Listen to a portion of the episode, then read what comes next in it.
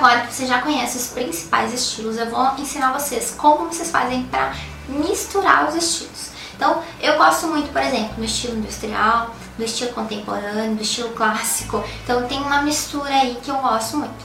Então, quando eu vou pensar num projeto de um cliente que gosta muito de dois ou três estilos, qual é a regra básica que a gente usa? A gente pega um estilo principal. Vamos pegar aqui que seja um estilo contemporâneo, vai ser o estilo principal do nosso projeto. Aí você vai é, fazer todo o projeto aqui em cima, toda a ornamentação aqui em cima desse estilo contemporâneo. No momento que você for inserir, por exemplo, o estilo clássico, que é o estilo assim que a gente também usa muito, assim, uma mistura, fica uma mistura bem bacana com o estilo contemporâneo.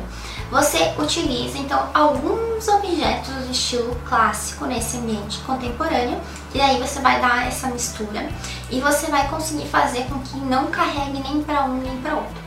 Mas a regra principal é o seguinte: pense o seguinte, quando você for é, fazer um contemporâneo com um clássico, você vai e o contemporâneo é o principal, você usa cerca de 80% do ambiente como com estilo contemporâneo.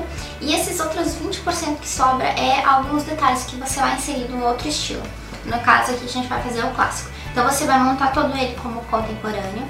E aí você vai colocar um lustre clássico, uma poltrona mais clássica, um vaso, um murano, né, umas flores, uns adornos assim de decoração mais clássico, até mesmo um tapete. Então ali é poucos detalhes clássicos que vão fazer essa junção com o contemporâneo. Então a regra é essa, 80% do estilo principal e 20% do estilo secundário.